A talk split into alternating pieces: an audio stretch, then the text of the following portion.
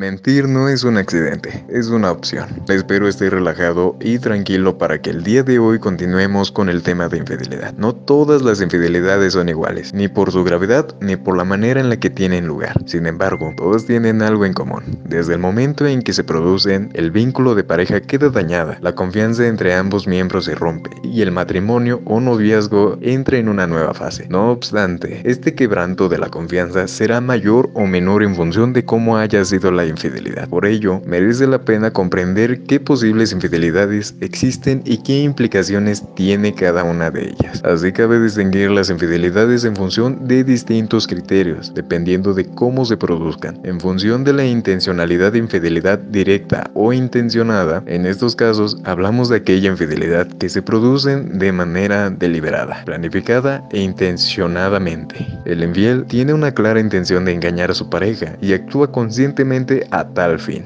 Infidelidad indirecta o inintencionada. Este supuesto se produce cuando no existe una intencionalidad previa de ser infiel. La infidelidad puede aparecer de manera repentina o accidental, sin que haya existido premeditación al respecto, en función de su naturaleza. Infidelidad sexual. Este tipo de infidelidades se dan cuando tienen lugar relaciones sexuales. Incluso si no llega a haber penetración, las relaciones sexuales pueden adoptar muchas formas, pero no en cualquier caso implican un contacto físico íntimo, infidelidad no sexual. Aquí no existe contacto sexual entre los infieles, pero pueden producirse sentimientos o fantasías en su lugar. Este concepto es importante, ya que también puede considerarse infidelidad el establecimiento de relaciones que no impliquen sexo, el función del medio en que se realizan, online o virtual. Cada vez más derivado de las nuevas tecnologías, existen relaciones virtuales en las que las partes no se conocen físicamente, puesto que como ya hemos explicado, el sexo no es requisito imprescindible para que haya infidelidad. Existen relaciones infieles que se desarrollan en un entorno puramente virtual,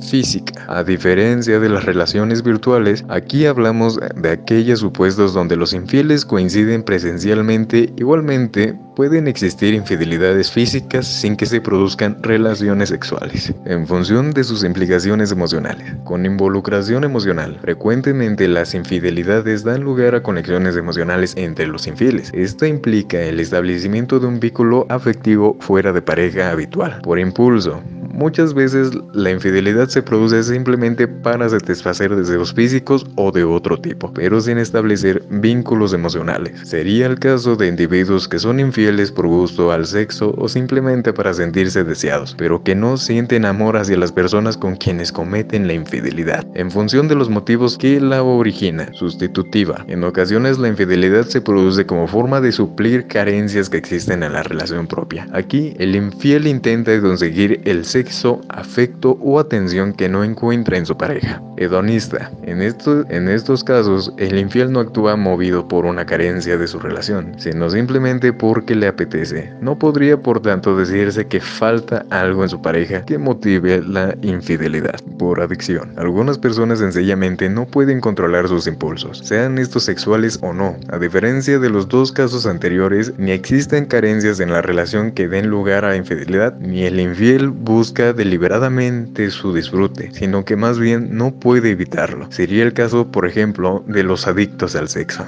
De salida. Por último, hay personas que utilizan la infidelidad como forma de terminar con una relación que ya no desean. Esto a veces se da por miedo a encontrarse solos una vez que su relación termine, o bien para apoyar en alguien que les ayude a cortar con su actual pareja. Frecuentemente, como consecuencia de una infidelidad, las parejas optan por poner fin a su matrimonio o noviazgo. Sin embargo, esto no tiene por qué ser así y de hecho muchas veces no lo es. El aspecto más importante que se debe valorar es si se desea seguir apostando por esa relación. De ser así, la infidelidad puede llegar incluso a ser un elemento que dé una nueva perspectiva a la pareja y que fortalezca su vínculo. En caso de querer superar la infidelidad y apostar por mantener la relación, tampoco existe una única manera de hacerlo. Cómo proceder dependerá de cada persona del tipo de relación que mantiene y de cómo haya sido la infidelidad. Evidentemente, en un aspecto tan personal y que atañe de manera tan directa a las emociones individuales, lo más importante es conocer las circunstancias concretas que se han producido y buscar el modo más adecuado de poder solucionar el problema.